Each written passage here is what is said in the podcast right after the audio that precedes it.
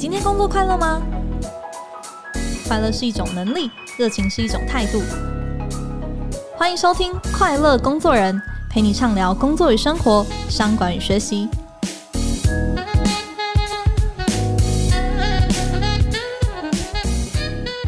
大家好，我是 Cheers 快乐工作人的记者邵敏。最近啊，我的同事都在轮流请假，就是轮流出国玩耍去哦，真的是可以感受到过去三年这个疫情对于国与国之间的移动的障碍啊，终于是消失了。但是呢，除了出国玩，不知道你有没有想过要出国工作呢？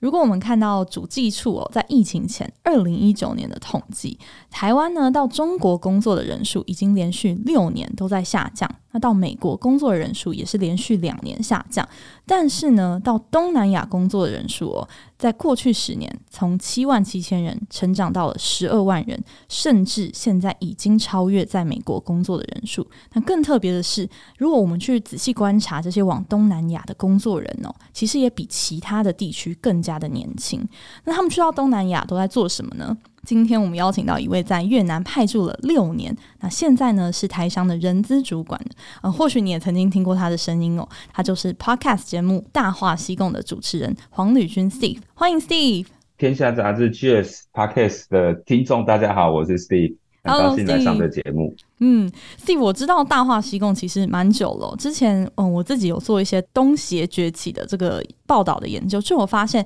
你的节目其实谈了很多关于在地的投资啊、外派啊，诶，甚至是教育的一些议题哦。但我其实蛮想问一件事情，因为去年啊，这个柬埔寨的那个高薪工作的诈骗的事件，我不知道对于就是到东南亚工作的热潮，因为你其实也是人资的主管嘛，那从你的角度观察，有没有什么样的影响啊？对，那个柬埔寨的时候，我有访问过邻家的 p a r k a s 捡钱眼开他们啊。然后针对这个议题，那时候也是想说，会不会有人对外派开始有贴标签，说只要到东南亚都是可能被当猪仔。那其实我看来，对越南来讲影响不大，是因为越南台商生根最少有二十年，而且现在很多外派的方式是，他在台湾已经是知名的企业集团。哦，像最近北越的电子六哥，最后一个广达，他们也都进来。那这部分，假设你是在台湾的大型企业上班，被外派出来的，对，我觉得对这个影响不是很大。嗯，你也听到台商很多，其实现在也都在深耕东南亚，对不对？这几年是不是有越来越多台商是往东南亚这边走了？这几年趋势其实应该是在疫情、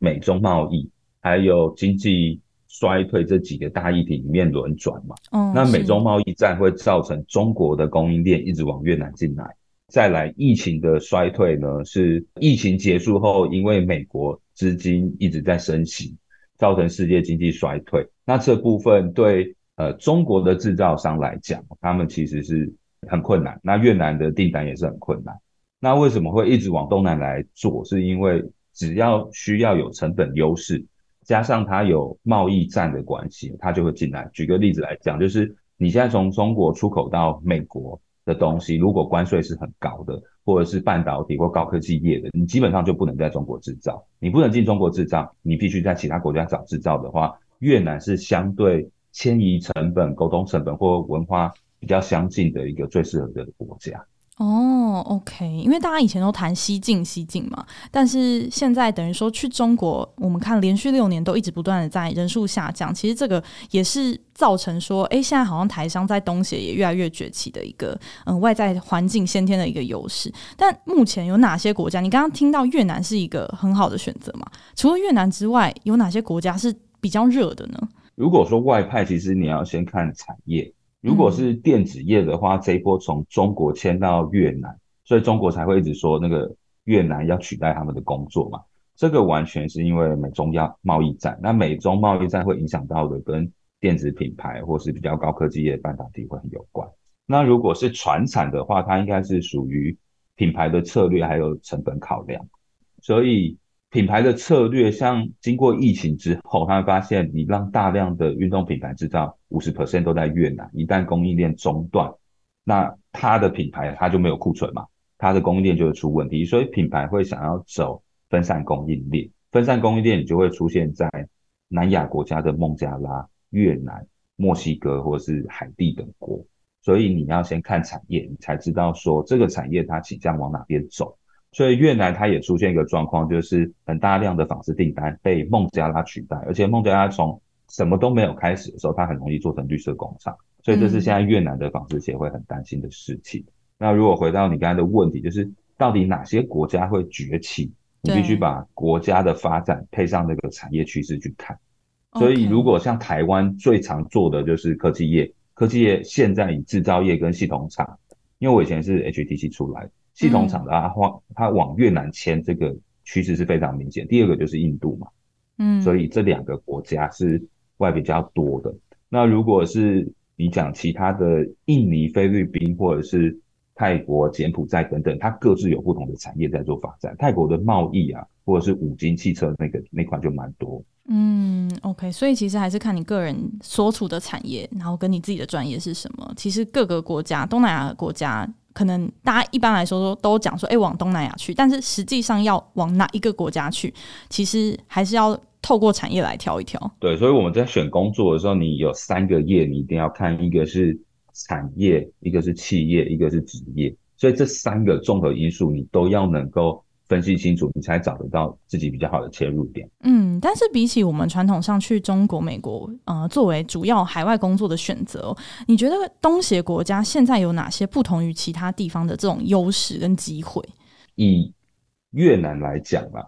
越南它在世界各国的贸易协定，大家加起来总共有十八个，比如说 CPTPP 或是 RCEP 或是 EEU。嗯，所以你就会看到说，在两三年前，越南开始跟欧盟的呃互动就很多。它的互动很多，就是说七年之内哪些产品的关税降到零，或是今年开始关税就是零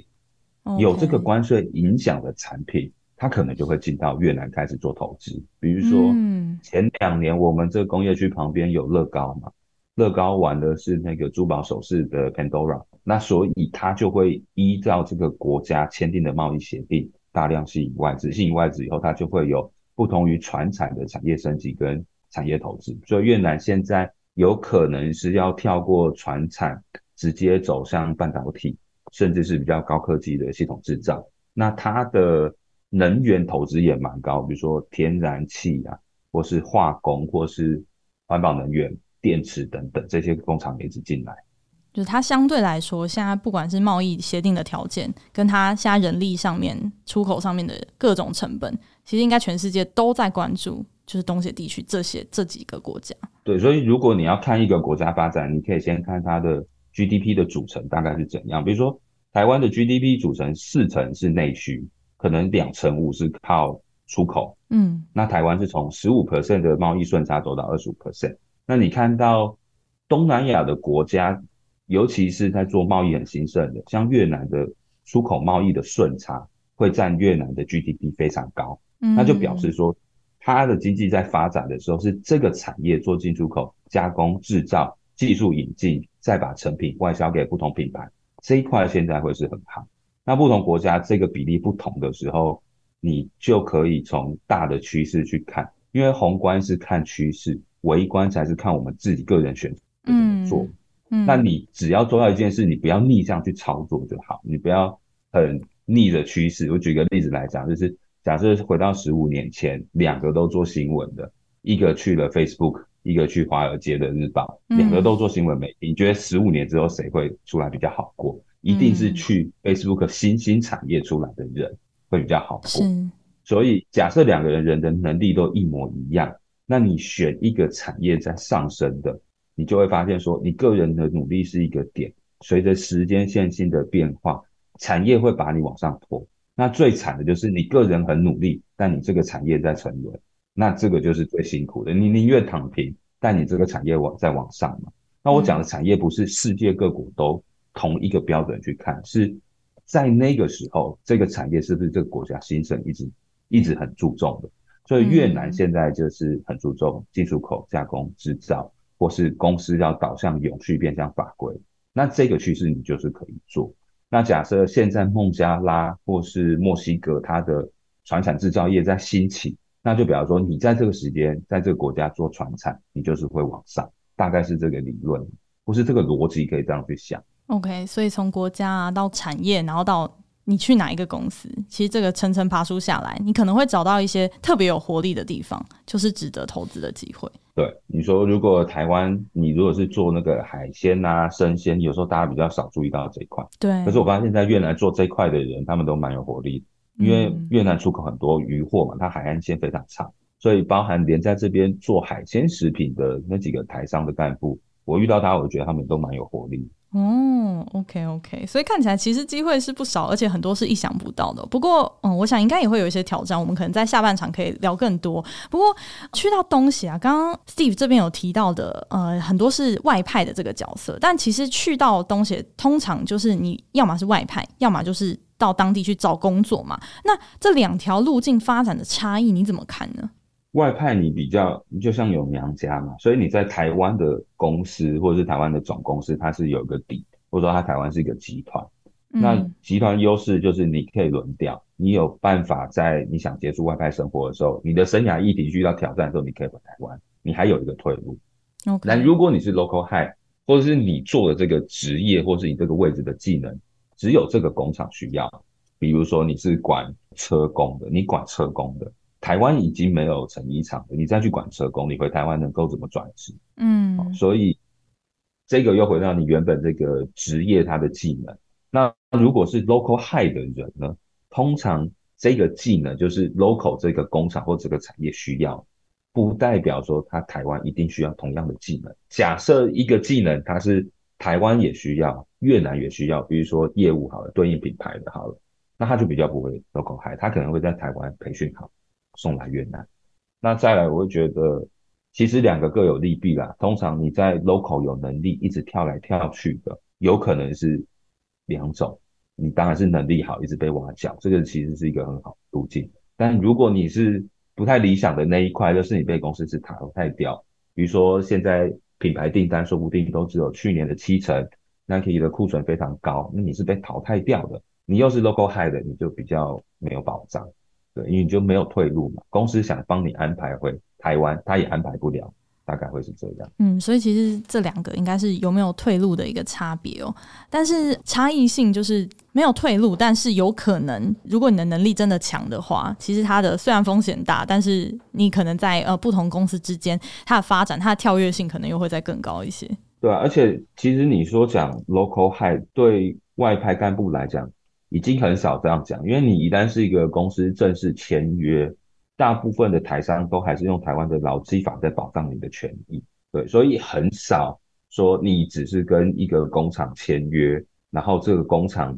全部都用月盾付给你，你通常薪资还要拿到台湾的薪资嘛，你要是拿台币，你在台湾就有劳健保跟退休金相关的资讯，嗯，所以比较少用 local high 来区分嘛。哦、oh，OK OK，好。那如果假设现在我的公司它可能已经有在往东南亚这一块走了，那我想要去争取可能外派这一块，或者说公司真的就是要派我去，我在谈这件事情的时候，Steve 这边有没有一些要注意的细节或是条件，可能是可以提醒一下我们听众朋友的？对，这个也蛮多人来问，之前有一些生涯咨询的人，他也是来问。不过我这个要先说，先看你自己的年龄段。还有你自己的未来规划，然后你再开始去分析。嗯、假设你已经是二十几岁，你就无忧无虑，你也没有家庭负担，那你就是专注在薪资、package、福利，或是你可以学习到的机会、未来舞台，你就是看长嘛。但假设你是三十几岁，你有家庭，你要考量的就不一样，你就必须考量说你的家人有没有办法接到在地安排，或是你家人的意愿。接下来你就会一系列的是呃医疗啊。教育，或是生产，或是呃来回的眷属补助等等，你就会 focus 在这一块。那假设你年纪再大一点，你也没有要带家人出来，你其实想拼最后一波，让你的职涯再站到下个舞台，那你就是要很谈这个公司未来的发展机会在哪，你可以切入哪一个点，他希望你做到什么成就等等。所以每个年龄段，我觉得谈的是不太一样。讲这个，大家可以多看很多其他不同频道，像最近。去年十月到十二月，美光不是一直在之前的，把他名字讲出来。有看有新闻，有新闻都有看到。那最近那个科技业，它在之前的时候，它就会出现你是自愿离职还是非自愿离职，非自愿离职又出现之前或者是解雇嘛等等。嗯，所以这些法律的议题，我是觉得，你如果不是在台湾就业，你要到海外就业，你对于劳动合约还有。劳基法应该要有基本的认识。哦，这很难呢，平常在台湾都很少看我的劳动合约了。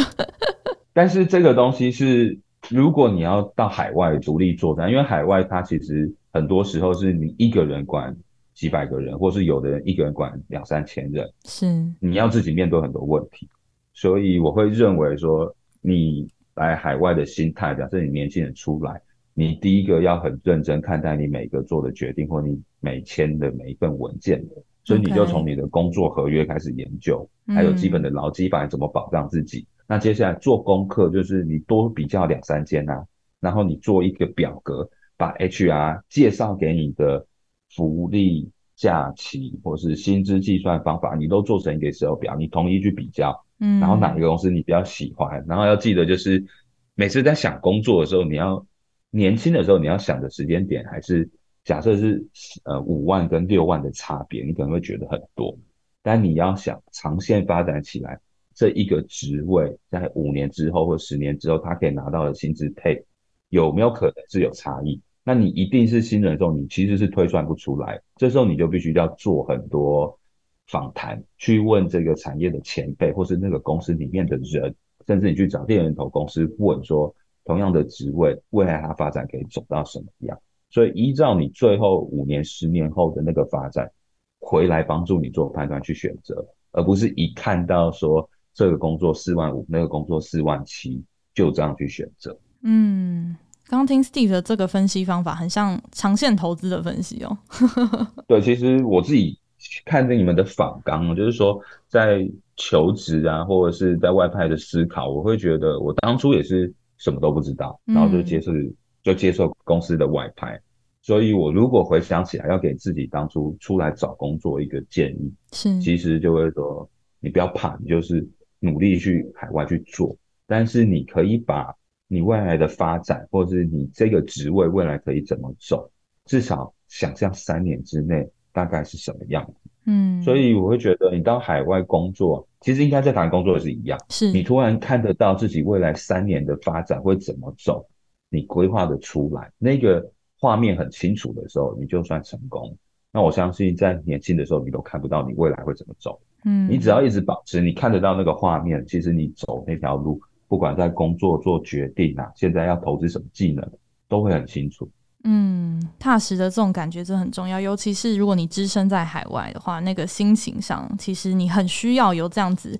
呃，每一步都是脚踏实地的这种感觉哦。那因为刚刚谈到呃外派这一块，那如果说我今天呃公司也没有要往东南亚发展，但我已经看准了说，诶，哪一个产业？呃，符合到对应到我的专业，其实可能蛮适合去那边试一试的。但如果我要直接去当地找工作，Steve 应该也看过不少这样子的案例吧？怎么去踏出那一步啊？嗯，如果我们先讲产业，就是以人均收入 GDP，越南在五年前是两千六美金，今年是四千四，二零二六、二零二七应该要走到六千五。反正它的人均 GDP 走到年收一万之前，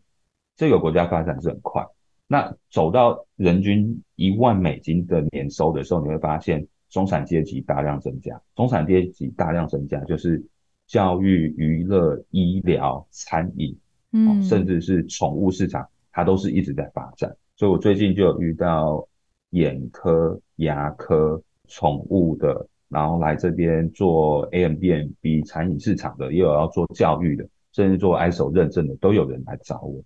那这一些它比较不属于传统大集团会投资的系统厂，或是鞋厂，或是家具厂。嗯，你是属于这几个产业，它可能人数规模都过一百个人的时候，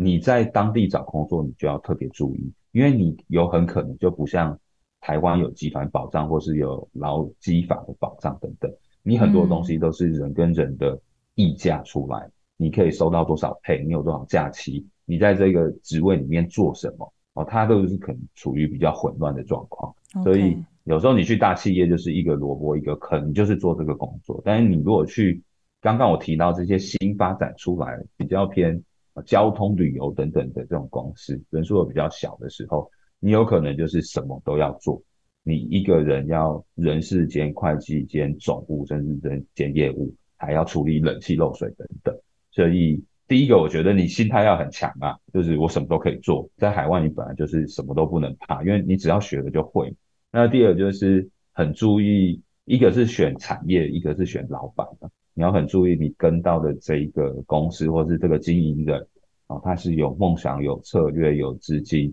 还是他有什么样的缺陷，你要能够看得清楚。所以对人的敏感度，我觉得要高一点，因为这里不乏。劳资纠纷嘛，这也是蛮多的。嗯，是，但等于说你这个功课做足之外，你可能要心理准备，你可能会要做很多不一样，你原本没有想象到的一些工作。但是，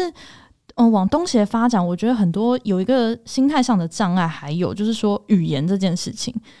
每一个国家语言都不太一样。但是我如果想去，我又不会那个语言，这个会形成一个障碍吗？会，因为海外的时候，你会发现沟通成本非常高。嗯，沟通成本就是说，你跟你的员工说你想要一份专案报告，你在台湾你有可能这样讲，他就知道专案报告应该包含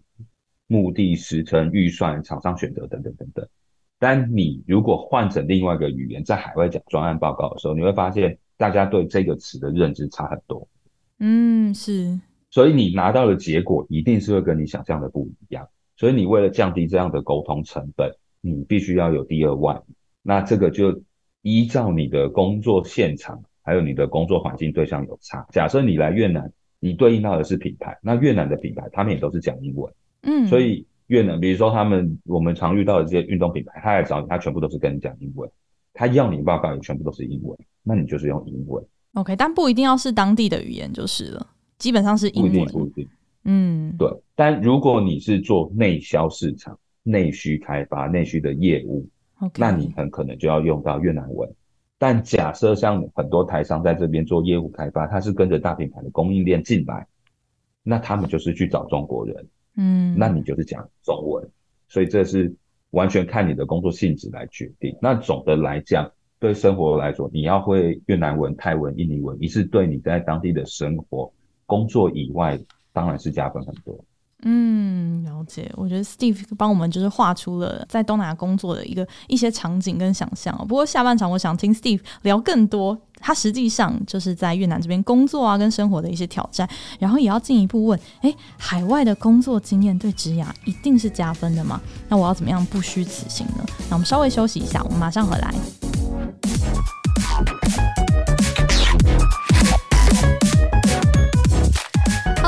谢谢你收听 Cheers 的 Podcast，这个节目即将要迈入第一百集了。我想要邀请你花三分钟跟我们分享你的心声，不管是你想要许愿的主题啊，想要敲碗的来宾，节目需要改进的地方，或者只是单纯有悄悄话想要跟我们说，你就是我们下一个一百集的最强助力。非常诚挚的邀请你点击资讯栏的问卷链接，我们将要在第一百集来开箱你的回馈。那跟我们一起来共创更快乐的工作，更热情的生活吧。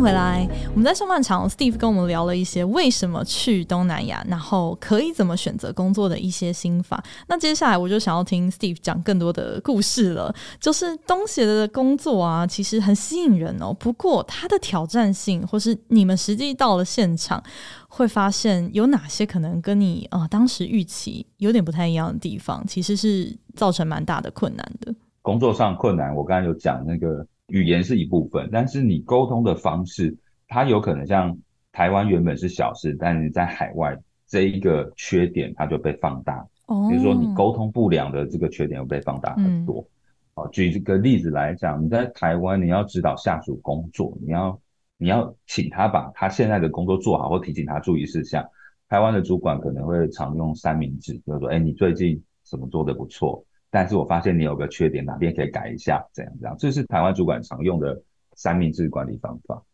但是在越南这边哦，就是你会发现，有时候你给的指令不明确，你先称赞他，然后你又说他哪边不好，他其实搞不懂。哦，这样太不直接了。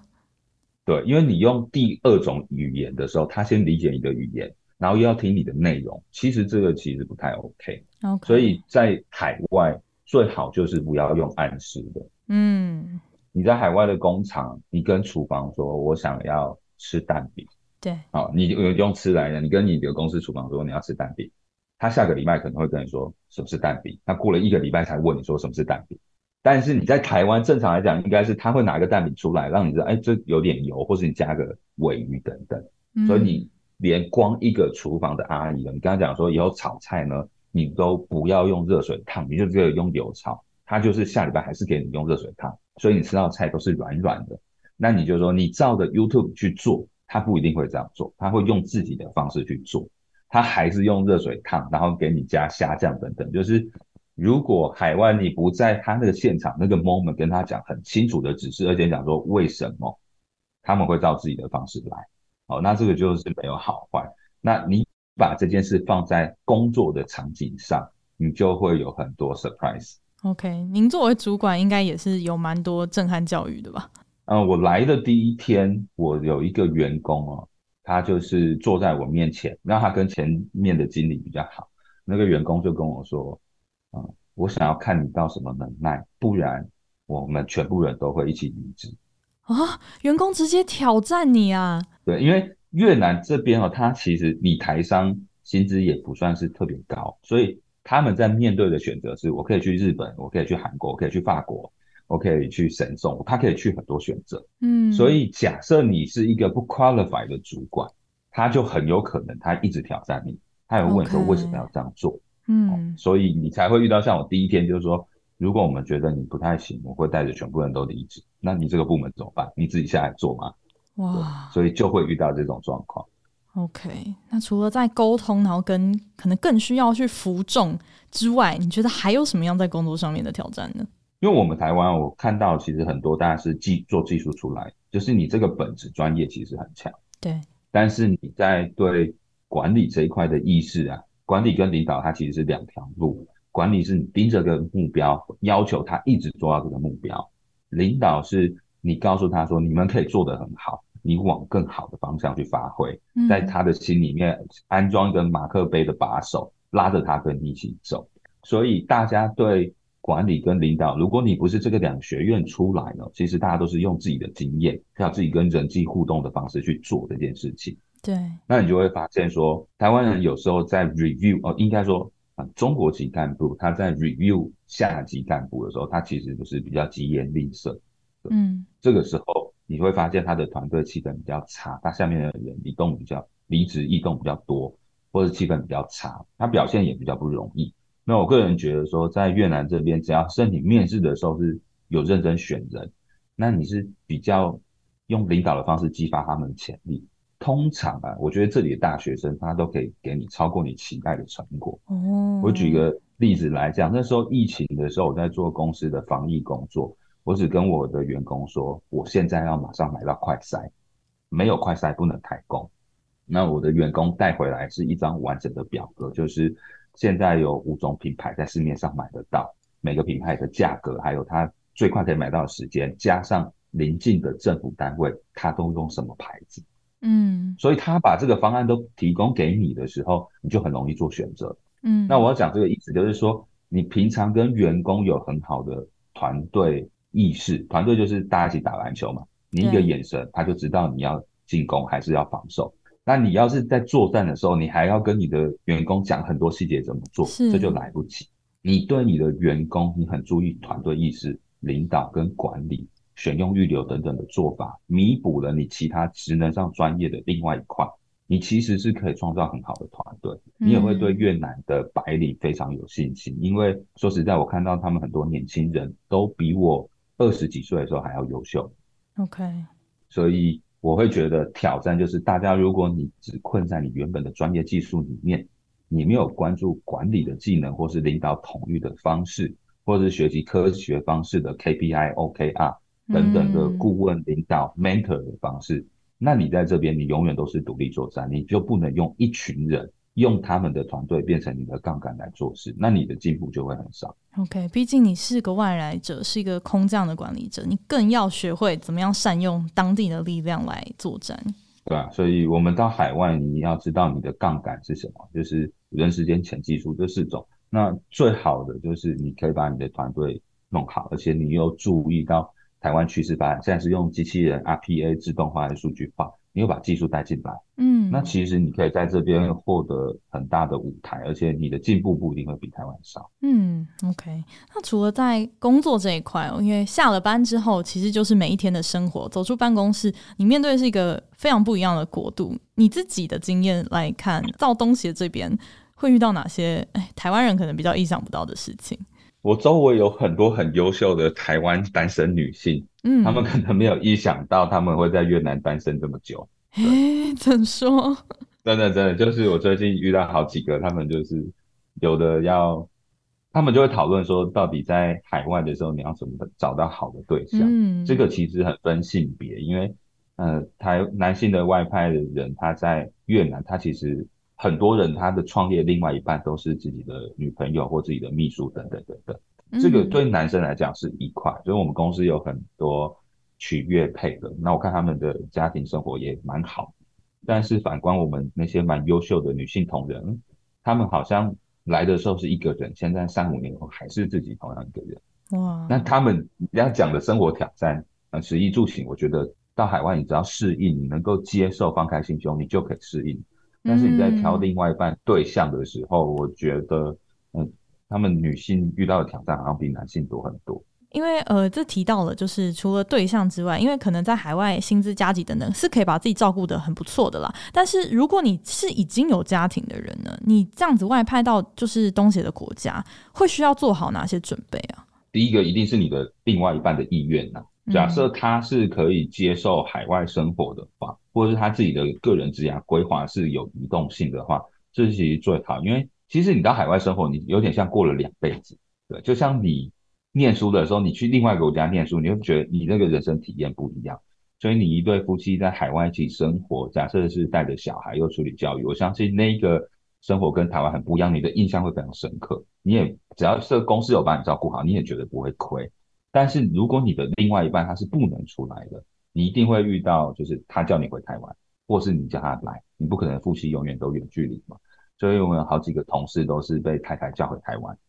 哦，或者是在海外你要每天跟小孩视讯，那最后呢，太太也会觉得说，她一个人在台湾牺牲奉献很多，你在海外看起来好像工作很忙，其实你是不是都在爽？结果就每天被太太骂，然后这种的状况也很多。那最后的结局一定就是一个回去，或是一个来台湾，一定只有这种结局。那这个状况下，你的职涯规划你就要。重新想嘛，你回台湾，你的技能可不可以再找到工作？或你的另外一半来越南，他如果不去当外派的这个外干的话，他有什么方式可以做发展？其实这个发展也蛮多，像妞妈啦，或之前做那个手绘的 Rose，他们其实都是因为另外一半在海外嗯工作，嗯、他们发展出自己的个人品牌、自己的生意、自己的手绘啊，还有自己的商业模式。我觉得那又是另外一个路线。嗯，总之我觉得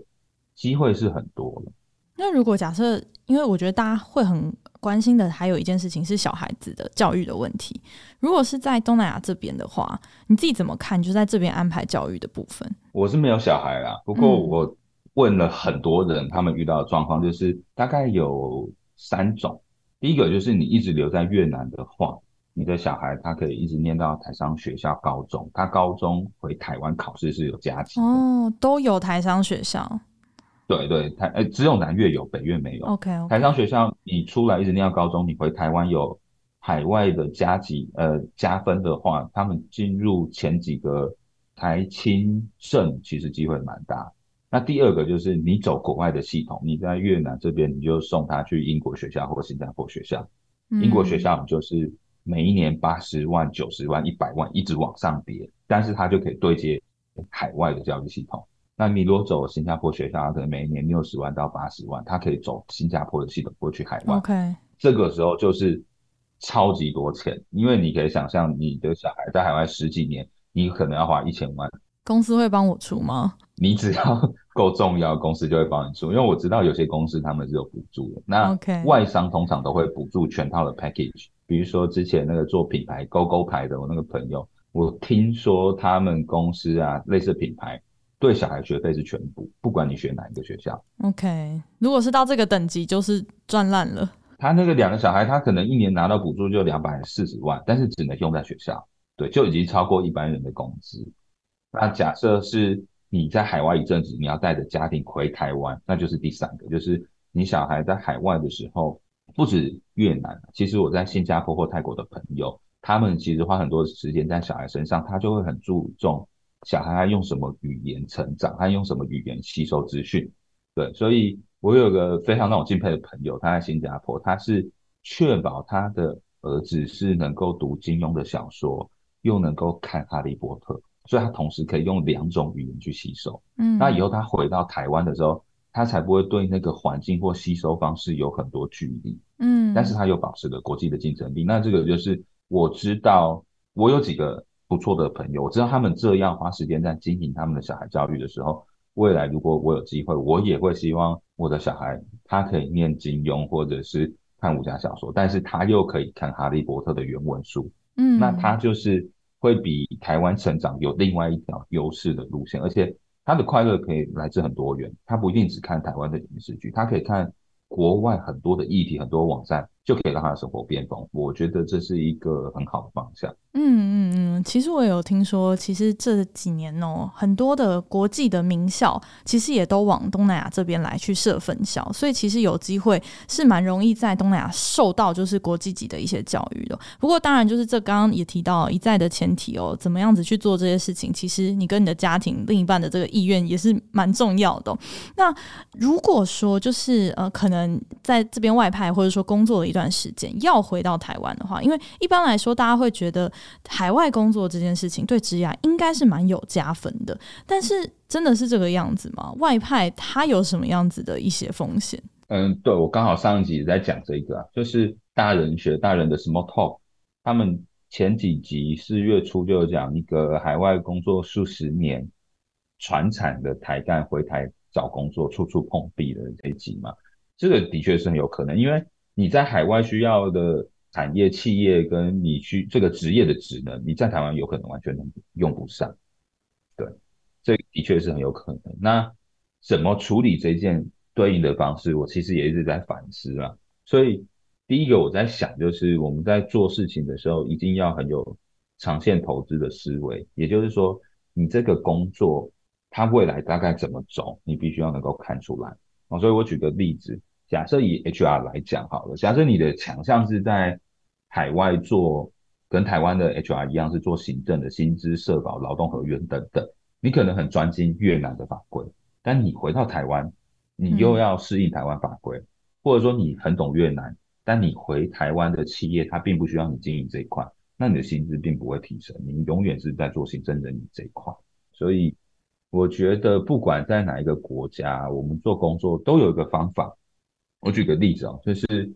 我在做 HR 工作的时候，我是怎么规划未来的发展？我其实是把 Google、NVIDIA、Microsoft 或是 Facebook 他们的 HR 的组织看完以后，把他们现在正在找 HR 工作，比如说 HR 新的方向 HRBP、Business Partner 这一块，我把他们的 Job Job Description 印下来，然后重新分析了一下，说现在我在我这个舞台可以做什么。所以我定义了一条新的路线，除了薪资考勤或者是社保等等，另外一块，你怎么跟现场合作，怎么跟业务站在第一线，对于品牌，帮助公司的目标业绩成长，设计出比较好的薪资福利跟训练制度。